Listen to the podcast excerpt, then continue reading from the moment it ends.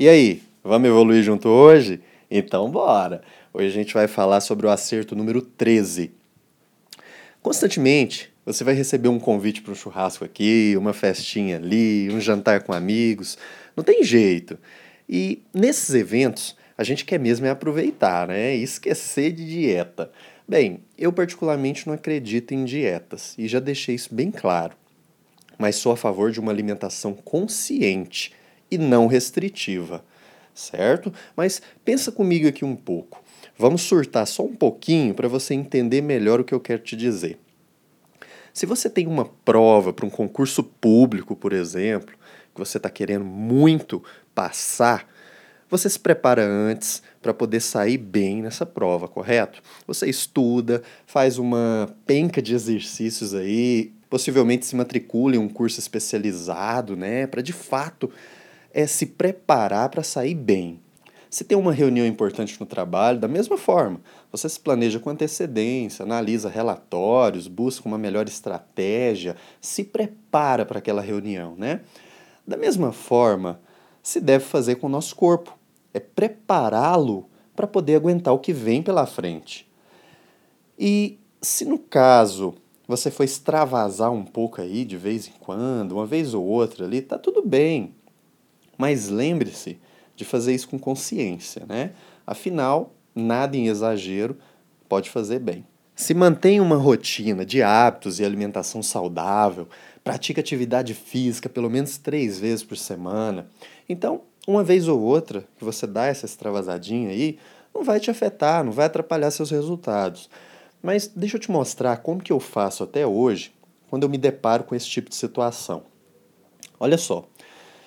Quando a gente recebe um convite para uma festinha, um churrasquinho e tudo mais, normalmente se fica sabendo com antecedência né, e dá tempo para se programar.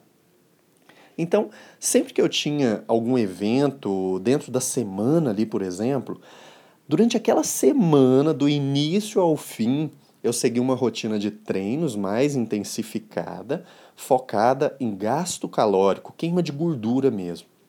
E na alimentação, como de hábito, eu normalmente eu já procuro optar por alimentos mais saudáveis. Mas durante a semana ali daquele evento, isso era um pouco mais intenso.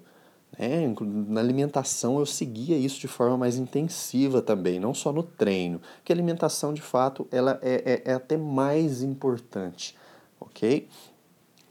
Então, che chegava ali no, no dia do evento de fato, a minha consciência estava tranquila. Então eu comia, bebia de tudo ali sem problema algum, porque eu sabia que aquilo, naquele momento, não era um hábito, porque ele, ele, aquilo não acontecia com frequência. Então eu sabia que aquilo não ia afetar meus resultados. Então minha consciência ficava tranquila. Agora, o que me ajudava ainda mais era o depois. Depois do evento. Você sabe aquela propaganda daquele comprimidinho famoso que sempre quando você come ou bebe demais aí além da conta, ele te orienta a tomar um antes e outro depois? Pois então, no meu caso, era um treino foda antes e outro ainda mais foda depois. Você quando você se prepara com antecedência, você gera planejamento e com isso acaba ganhando produtividade e muito mais controle do que deve ser feito aí todo dia.